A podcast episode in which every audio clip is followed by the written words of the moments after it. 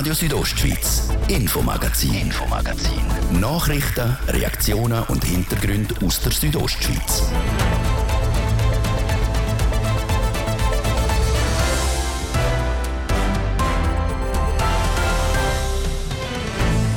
Radio Südostschweiz hat verloren. Das Bundesamt für Kommunikation hat grünes Licht gegeben für einen neuen Radiosender in der Region. Das plante Radio Alpin vom Medienunternehmer Roger Schawinski kriegt Konzession und damit einen Haufen Geld vom Bund für die nächsten zehn Jahre. Ich bin jetzt so begeistert, dass es überhaupt stattfinden kann. Auf der anderen Seite heißt das für uns vom Radio Südostschweiz, dass es künftig noch einen zweiten Sender im Sendegebiet gibt. Und wir werden kämpfen, wir werden den Entscheid anfechten und wir werden auch bereit sein, ohne Konzession weiterzusenden. Der Bericht dazu gerade als nächstes. Und dann schauen wir in dieser halben Stunde noch auf Domadems. Eigentlich ist sie eine fixe Sache, die Verbindungsstrasse im südlichen Teil von Domadems. Die Gemeinsbehörden und die Interessensgemeinschaft wehren sich aber dagegen. Das stört Carmen Hefner vom Pro-Komitee. Dass da der Gemeinderat und der Gemeindevorstand das ablehnen, das ist einfach unverständlich, weil das Stimmvolk hat Ja gesagt zu dieser Straße. Warum es gleich nochmal zu einer Abstimmung kommt und das Argument vom Pro-Komitee. Das zwei von unseren Themen heute. Im Studio ist Jasmin Schneider. Ich wünsche einen guten Abend. Heute hat das Bundesamt für Kommunikation, kurz BAKOM, entschieden, welche 38 regionalen TV- und Radiostationen eine Konzession kriegen und damit viel Geld vom Bund. Ohne diese Gelder könnten die meisten von diesen Sender nicht überleben. Und das betrifft auch die Sender vor Südostschweiz, vor allem auch mehr das Radio Südostschweiz. Manuela Meuli. Ab 2025 gibt es in der Südostschweiz einen neuen Radiosender das Radio Alpin. Bis jetzt gibt es das aber nur auf dem Papier. Dahinter stehen der Medienunternehmer Roger Schawinski und der ehemalige Chefredaktor der Bündner Zeitung Stefan Bühler. Sie wollen das Zitat Medienmonopol für so Medien strittig machen und die Medienlandschaft hier in Graubünden und der Südostschweiz vielfältiger machen. Und das ist ihnen gelungen. Heute haben sie vom Bundesamt für Kommunikation, kurz BAKOM, die Konzession gekriegt. Entsprechend gross ist die Freude beim Roger Schawinski. Riesig, gewaltig. Ich kann eigentlich damit äh, können rechnen, weil ich das Gefühl hatte, dass ganz klar unser Gesuch mindestens so gut ist wie das von der Gegenseite. Aber vor allem, dass wir das wichtigste Kriterium besser erfüllen. Angebot und Informationsfreiheit in einem Bereich, wo ein Monopol herrscht, Artikel 45 vom Radio- und Fernsehgesetz heißt, wenn etwa zwei gleich gute Gesuche da sind, muss der überkommen, der mehr Angebotsvielfalt garantiert. Und das sind ganz klar wir. Plant ist, dass das Radio Alpin in drei Sprachen sendet. Deutsch, Rätoromanisch und Italienisch für Südbünden. Es soll rund 20 Mitarbeitende beschäftigen und ein 24-Stunden-Programm ausstrahlen. Zudem setzt der neue Sender in den Nachrichten auf viele regionale Meldungen. Das alles steht in der Bewerbung vom Radio Alpin. Die grossen Pläne sind für den Schweizer Lokalradiopionier Roger Schawinski keine Herausforderung. Ja, das ist äh, nicht etwas, was mich da gross erschreckt. Ich habe vor 45 Jahren innerhalb von drei, vier Monaten Antennen auf der Pizza Gropera auf 3000 Meter aufgestellt mit der stärksten UKW-Antenne der Welt. Und äh, das zu schaffen, ist äh, meiner Meinung nach kein grösseres Problem. Das Wichtigste ist, jemanden für die Region zu finden, der das Ganze leitet und umsetzt. Gesendet werden soll der neue Radiosender laut dem Roger Schawinski aus Chur. Das also die Pläne für das Radio Alpin. Auf der anderen Seite hat der Entscheid vom BAKOM natürlich aber auch Auswirkungen auf das Radio Südostschweiz, wie der Verwaltungsratspräsident für so Medien Silvio Lebrumont sagt. Die Entscheidung ist nicht ganz unwichtig, weil die Konzessionen sind mit Geldern verbunden, die aus dem Gebührentopf ausgezahlt werden. Es steht aber auch ein Leistungsauftrag dahinter. Das heißt, mehr dann im, im Programm drin, muss man gewisse Leistungen erfüllen, damit man die Gelder auch kriegt. Ohne Konzession allerdings wäre man völlig frei und könnte so Radio machen, wie man das eigentlich gern würde machen. Das Radio Südostschweiz oder früher Radio Griechen gibt es seit 35 Jahren. Dass die Konzession jetzt aus Bündnerhand an einen Zürcher vergeben wird, das stört Silvio Lebrumont. Es ist zuerst einmal ein medienpolitisches Fatalsignal in der Region. Aber wir werden kämpfen, wir werden die, äh, den Entscheid anfechten und wir werden auch bereit sein, ohne Konzession weiterzusenden. Weder ein Sendestopp noch eine Entlassungswelle sind geplant. Dass zur Media zu rechtlichen Mitteln greifen will, das haltet Roger Schawinski für den falschen Weg. Also wenn Sie das machen wollen, dann wäre das aus meiner Sicht eine Trölerei äh, absolut aussichtslos, aber natürlich der Rechtsweg, der ist möglich. Nein, ich hoffe, dass die das einsehen, dass das chancenlos wäre. Und das, obwohl er selber vor zehn Jahren den Weg eingeschlagen hat. Damals hat so Media die Konzession gekriegt. Die Bewerbung von Roger Schawinski ist abgelehnt worden. Darauf aber hat ein sechsjähriger Rechtsstreit gefolgt, der zur Media gewonnen hat. Anders als die Radio Südostschweiz hat TV Südostschweiz Konzession und damit Gelder für weitere zehn Jahre ausgesprochen gekriegt.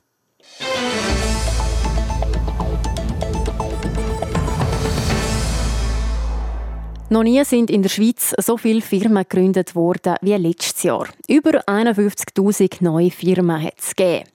Der Kanton Graubünden hat zu dieser Zahl auch beigetragen. Prozentual hat es bei uns am meisten Wachstum gegeben. Wie die Situation in Graubünden ist, im Beitrag von Luciano Cherry.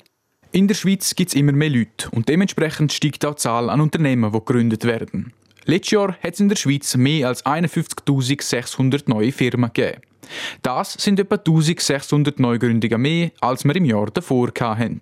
Der Maurus Blumenthal hat mögliche Erklärungen für den Anstieg an Firmen in der Schweiz und auch in Graubünden. Er ist der Direktor vom Bündner Gewerbeverband. Die konjunkturelle Entwicklung spielt eine Rolle, dann sind auch gewisse gesellschaftliche Entwicklungen, dass es heute vielleicht halt ja, normaler ist, dass man noch eine Firma hat, man ist irgendwo angestellt zu 80 Prozent und nebenan hat man noch eine Einzelfirma, wo man dort noch etwas macht. Und das führt dann sicher auch dazu, dass man tendenziell mehr Neugründungen hat. Viele Einzelunternehmen werden in der Schweiz aber nicht gegründet. Die beliebteste Rechtsform ist die GmbH. Auch in Graubünden sind mehr als ein Drittel der neuen Firmen Gesellschaften mit beschränkter Haftung. Das vor allem, weil die Rechtsform von vielen Treuhändern empfohlen wird. Für viele Firmen ist es äh, in der Schweiz eigentlich die einfachste Form. Es geht immer auch um Haftungsfragen.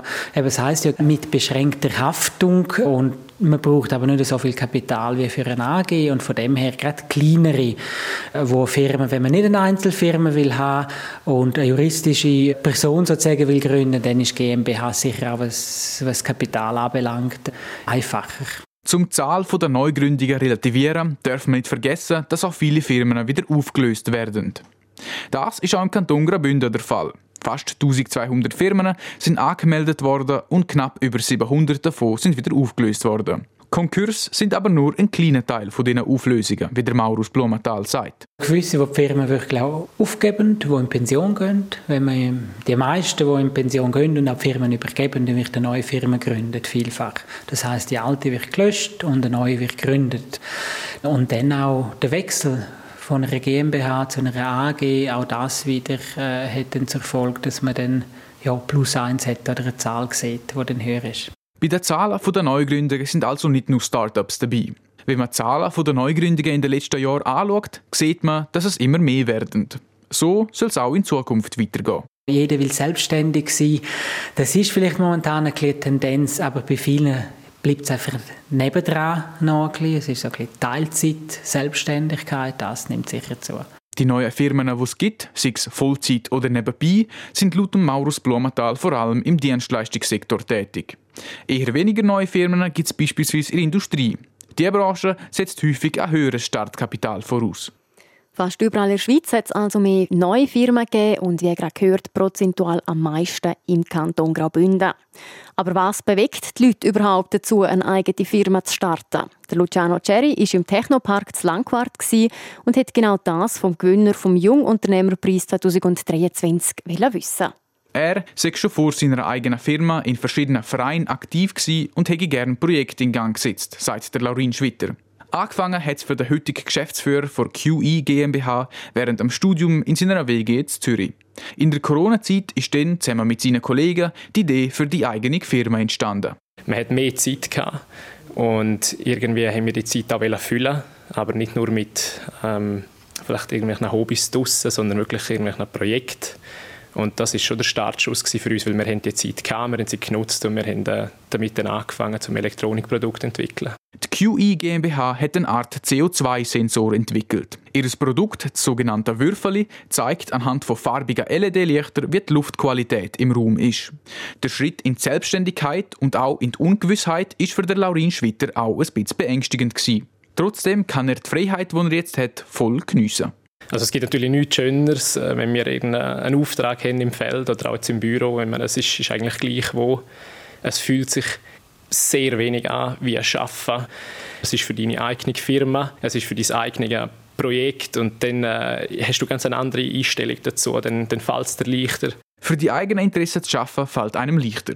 Vor allem, wenn man sieht, dass das eigene Produkt und die eigene Firma endlich Fahrt aufnimmt. Das Gefühl, wenn die ersten Bestellungen eintreffen, ist unbeschreiblich. Uh, cool. Also das ist äh, so aufregend gewesen. Vor allem, wir haben nicht einmal gewusst, wie man eine Offerte schreibt. Also wirklich, wir haben alles, was wir gemacht haben, haben wir von ganz null aufgestartet und haben uns müssen das selber beibringen.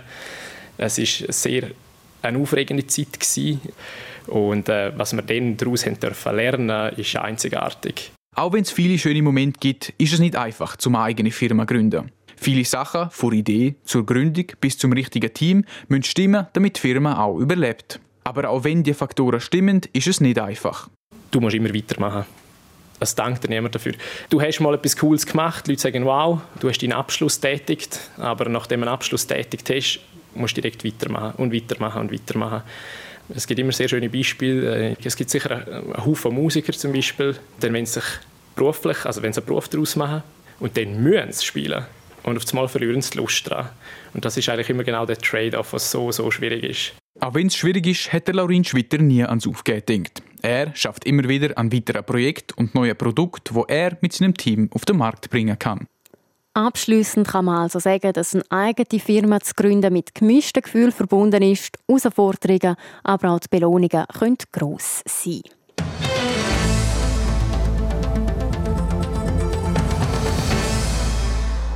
Am 21. Januar stimmt die Emser Stimmbevölkerung über einen Kredit von 2,4 Millionen Franken für eine neue Verbindungsstrasse im südlichen Teil ab. Der Grundsatzentscheid für diese Straße ist schon im November 2022 gefällt worden. Aber Gemeindebehörden und eine Interessensgemeinschaft wehren sich weiterhin gegen den Kredit und den Bau der Straße. Der Markus Seifert hat bei Carmen Hefner vom Pro-Komitee nachgefragt, warum es eine zweite Abstimmung braucht und warum die Emotionen wieder so hoch gehen. Also in unserem Begehren haben wir ja den Kreditantrag dabei gehabt, aber in, den Abstimmungsunterlagen vom letzten Mal ist das drin gewesen, dass man das halt nochmal abstimmen muss und darum äh, wir das jetzt machen. Das ist korrekt. Jetzt haben wir die Situation, die Initiative für den Bau der Straße, die ist vom Souverän angenommen worden. Die Bevölkerung hat dort aber schon gewusst, dass es ungefähr 2,4 Millionen Franken kosten wird. Machen Sie sich jetzt eigentlich Sorgen, dass ein Meinungsumschwung in der Bevölkerung stattgefunden hat, dass man jetzt mal findet, ja, nein, so viel Geld wollen wir jetzt gleich nicht ausgeben? Also wir hoffen es nicht, weil es ist eigentlich schon damals bekannt gewesen, dass es 2,4 Millionen kostet. Und wenn man schaut, was die bereits bestehenden Straßen uns gekostet haben, das heisst äh, die Via Sid, die Via Musel und die, die Brückle Wall, dann sollten die fehlenden 2,4 Millionen kein Argument sein. Ich hatte jetzt ein bisschen ein Déjà-vu, als ich mich auf das Gespräch vorbereitet habe. Also Behörden wiederholen eigentlich die Argumente von 2022. Also die Strasse sei unnötig, es bedeutet einen Kulturlandverlust, es werde ein Naherholungsgebiet zerstört. Etwas richtiges Neues ist eigentlich nicht dazugekommen. Und wieder empfehlen Gemeinspolitiker und Gemeinspolitikerinnen und alle Parteien ein Nein entgegen vom Volkswillen. Fühlen Sie sich überhaupt ernst genommen? Ich muss ehrlich sagen, also dass da der, der Gemeinderat und der Gemeindevorstand das ablehnen, das ist einfach unverständlich, weil der Volkswille also das Stimmvolk hat Ja gesagt zu dieser Straße. Und jetzt erwartet man auch in der Bevölkerung, dass die endlich einmal kommt. Die Gemeinde präsentiert zu dieser Abstimmung jetzt immerhin ein neues Verkehrsgutachten. Und laut dem ist der Verkehr auf diesen Quartierstraßen eigentlich weit unter der Kapazitätsgrenze. Wieso fordern Sie trotzdem eine neue Straße? Wenn man das Verkehrsgutachten anschaut, dann sind in der Bevölkerung noch Fragen um. Wieso hat man zum Beispiel den Zähler an der Via Ardisla nicht ganz am Anfang aufgestellt? Wieso hat man nur kurz vor der Sommerferien gezählt an dieser Straße? Und wieso geht die Gemeinde die Spitzenstundenwert nicht raus? Das sind alles Fragen. Zusätzlich muss man ja sagen, die Kapazität auf der Via Diesel ist bei über 80 Prozent und die Lärmgrenzwerte überschritten. Wie kommt man zum Schluss, dass man da keine Straße bauen muss? Ähm, ich tue auch persönlich noch das Verkehrsgutachten anzweifeln, denn in der Vergangenheit habe ich festgestellt, dass der Verkehrsplaner bei der Bushaltestelle Domadems auch die Sichtweite nicht eingehalten hat und damit die Verkehrssicherheit von allen Beteiligten bis heute immer noch gefördert. Und wir von, unserer, von der Initiative setzen uns für die Sicherheit der Bevölkerung ein und darum finden wir, dass man auch ernst genommen werden soll und die Fragen beantworten sollte in der Bevölkerung.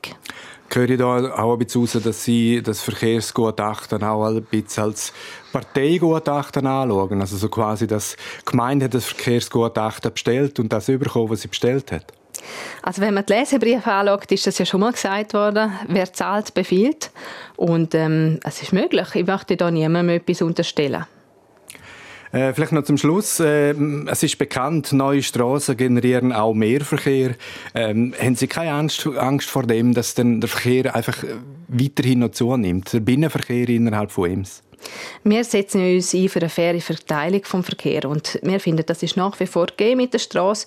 Dann ähm, weiter müssen wir natürlich anschauen, dass auch die Kantonsstrasse von Chur nach Ems, die hat man ausgebaut und dort hat man sehr viel Kulturland auch gebraucht. Wieso hat man dort nicht eingegriffen? Wieso haben dort die Gegner nichts gesagt? Das verwundert uns schon. Vielleicht ist es jetzt einfach so, weil es einem selber nicht ganz so betrifft auf diesem Abschnitt. Das ist Carmen Hefner vom Pro-Komitee der Verbindungsstrasse in Domadems. Das Argument vor Gegenseite gibt es den morgen an dieser Stelle im Infomagazin. Radio Südostschweiz, Infomagazin, Infomagazin.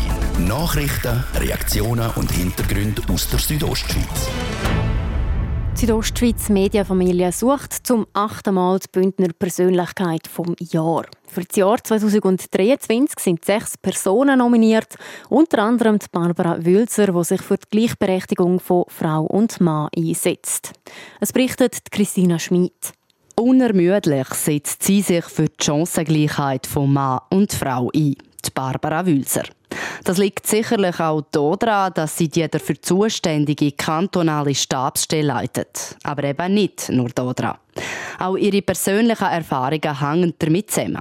Barbara Wülzer hat als junge, alleinerziehende Mama aus eigener Hand müssen lernen, welche Hürden viele Frauen müssen überwinden und mit welchen Problemen sie noch heute zu kämpfen haben. Jetzt setzt sie sich dafür ein, dass Frauen die gleichen Chancen kriegen wie Männer. Sie kämpft für die Gleichstellung angefangen beim Kanton.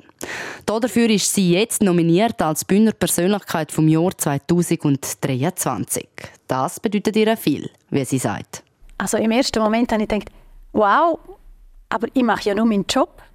Und es hat sehr viel ausgelöst in mir, dass ich mir auch überlegt habe, wie mache ich eigentlich meinen Job und was heißt das genau für mich? Weil es gibt natürlich sehr viele Menschen, die schon so, so viel länger an diesen Gleichstellungsthemen dran sind und schon so viel länger auch eben zum Beispiel für Frauenrechte einstehen. Und die, die Nominierung heisst für mich auch ein Stück weit, ist mir das auch gelungen. Es ist ein gesamtgesellschaftliches Anliegen. Und wenn das auch wahrgenommen wird von einer breiteren Masse, heisst das ja, ich bin dem Ziel ein Schritt näher gekommen. Das ist der Barbara Wülser besonders wichtig, den Kampf für die Chancengleichheit nicht als eine Frauensache zu sehen, sondern als eine gesamtgesellschaftliche Bewegung, wie sie es ausdrückt. Am Ende haben die eben alle etwas davon, wenn die Frauen mehr einbezogen werden.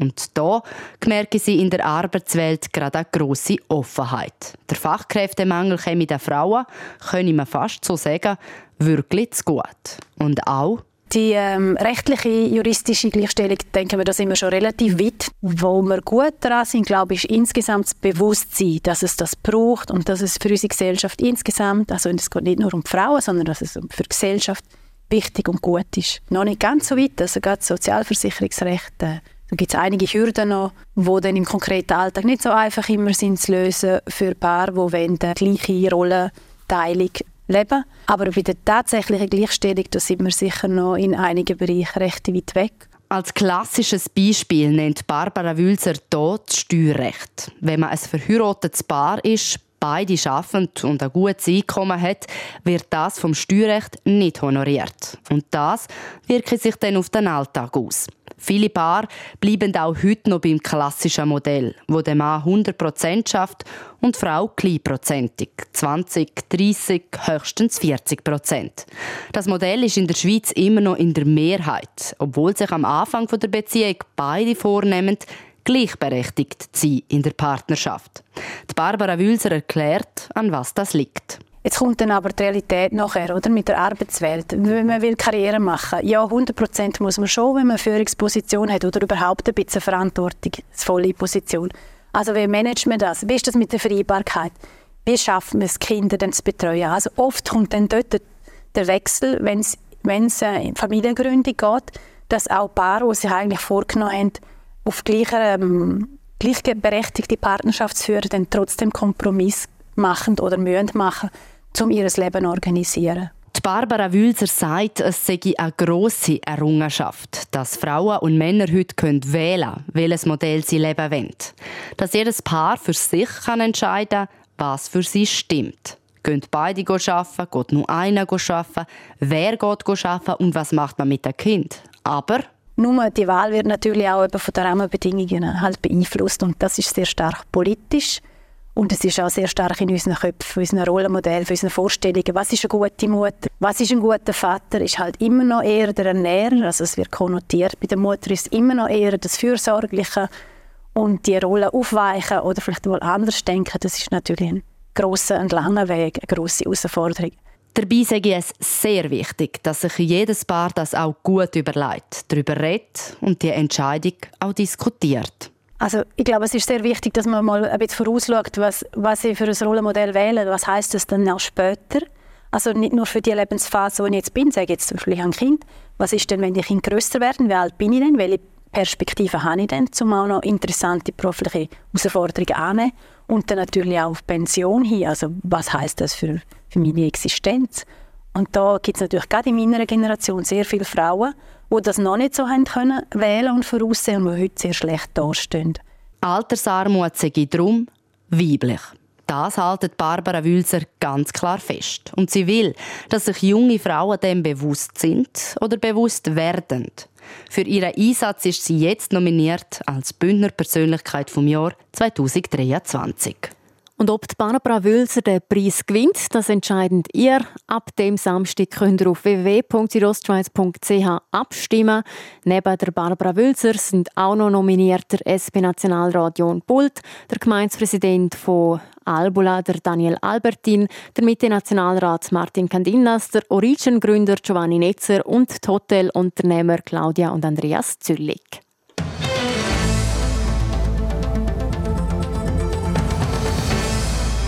Bündner Kunstmuseum in Chur hat letztes Jahr so viele Besucherinnen und Besucher wie noch nie. Knapp 49.000 Leute haben die verschiedenen Ausstellungen besucht. Das sind über 10.000 mehr als im 2022. Der Besucherrekord ist vor allem dank der Ausstellung über der Alberto Giacometti erzielt worden. Wie der künstlerisch Direktor Stefan Kunz bei der Präsentation vom neuen Jahresprogramm im Interview mit Martin de Platzes sagt, sind allein diese Ausstellung über 25.000 Leute anschauen. Der Alberto Giacometti ist einer der ganz grossen Figuren der internationalen Kunst, ist in Bergell geboren und aufgewachsen und hat lang, sein Leben lang eine Verbindung dahin gehabt. Er ist für uns, für das Museum wichtig und die Ausstellung, die wir haben können zeigen zum jungen Alberto Giacometti, ist so noch nie zu sehen gewesen. Das hat man nicht gekannt. Das war eine grosse Überraschung gewesen. und das hat entsprechend viele Leute auch ins Bündner Kunstmuseum geführt.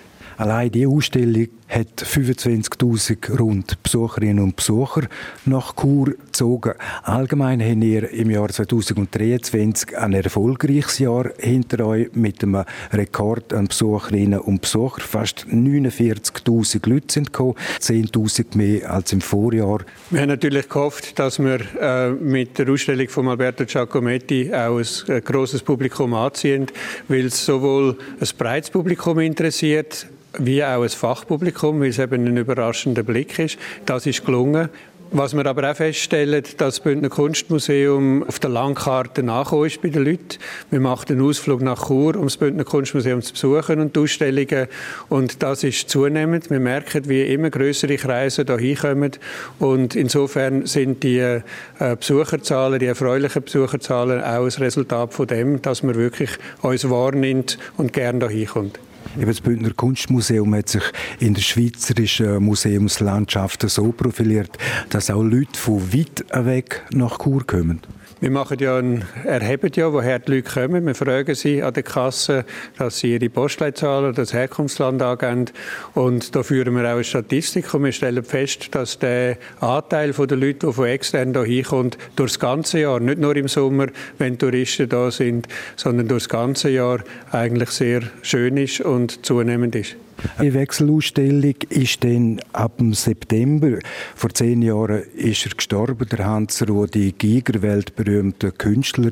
Nicht zuletzt auch mit seiner Auszeichnung mit einem Oscar für seine Alien-Objekte. Das ist der Hans-Rudi Giger, der gezeigt wird im Bündner Kunstmuseum in seinen Kurjahren. Es ist auch so, der Hans-Rudi Giger ist bei uns in der Sammlung gut vertreten, aber wir zeigen nicht die Werke der Sammlung, die wird die Stadt zeigen, zum Teil in der Stadtgalerie. Und wir richten wieder einen überraschenden Blick auf einen berühmten Künstler. Wir zeigen nämlich Fotos aus seiner Jugend in Chur, wo sein Vater gemacht hat. Das sind äh, überraschende Entdeckungen gewesen, ein riesiges Fundus-Archiv von Fotos, zum Teil dann aber auch Fotos, die der Hans-Rudi Giger selber gemacht hat. Wir werden sein schwarzes Zimmer sehen, wo ziemlich Post abgegangen ist in Chur in dieser Zeit.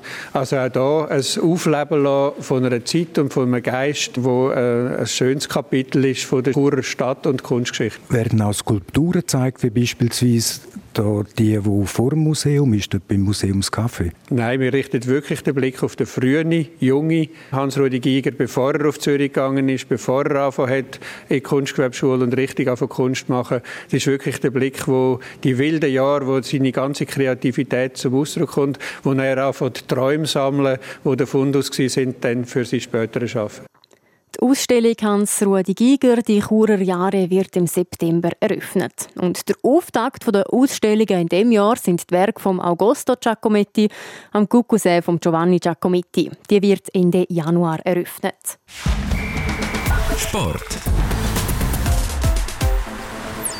Was für ein Start in die Lauberhornrennen heute. Marco Odermatt gewinnt die erste von den zwei Abfahrten in Wengen. Es ist sein erster Weltcup-Sieg in einem Abfahrtsrennen. Die Freude ist darum so, umso grösser, wie er zu SRF sagt. Es war jetzt so manchmal so knapp und jetzt äh, habe ich schon gemerkt, es fehlt eigentlich nicht mehr viel und darum habe ich heute äh, ja, Vollgas gegeben, wieder viel riskiert im Brücklis und alles perfekt getroffen und darum äh, freue ich mich riesig. Zweiter wird der Franzose Cyprien Sarrazin, dritter der Norweger Alexander Kilde. Morgen geht es dann weiter mit einem Super-G in Wengen. Und dann schauen wir noch ins Engadin. Am Wochenende treffen sich in Schule die besten Athletinnen und Athleten im Alpin Snowboard. Teilnehmende aus rund 20 Ländern messen sich einem Parallel-Riesenslalom. Einer, der die Piste bestens kennt, ist der einheimische und ehemalige Profi-Snowboarder Nevin Galmarini. 2018 ist er selber aufs Podest gefahren. Mittlerweile unterstützt er das Organisationskomitee Ruth Schminzi. Viel Sonne und kaum ein Wölkchen. Das verspricht auf jeden Fall der Wetterbericht für einen Snowboard-Weltcup im Engadin vom Samstag. Perfekte Aussichten also für einen fairen Wettkampf und ein schönes Erlebnis für die Zuschauer. Aber nicht nur für das, meint der Nevin Galmarini. Wir machen das Event auch, um im Januar Loch quasi der ganzen Schweiz und ganz Europa und auch ein bisschen der ganzen Welt das Unterengadin können zeigen, dass wir schneesicher sind und darum ist äh, das schöne Wetter absolut entscheidend. Es gäbe ja so halt einfach schönere Fernsehbilder. Es bräuchte aber neben dem schönen Wetter noch mehr. Vor allem eine perfekte Rennpiste. An dieser sind wir seit Anfangswochen am Arbeiten. Jetzt wird alles aufgebaut, Pisten abgesperrt, B-Netz werden gesetzt. Pistenpräparation, etwas absolut Entscheidendes damit der Anlass gelingt, dass die Athleten glücklich sind, dass es gute Fernsehbilder gibt. Und dass da hoffnungsvollerweise auch eine Schweizer Athletin oder Athlet auf das Podest fährt. Es wäre zwar das erste Mal diese Saison, aber nicht das erste Mal im Engadin, sagt der Nevin Galmarini. Es ist schon bis jetzt bei jedem Heimweltcup immer ein Schweizer oder eine Schweizerin auf dem Podium gewesen.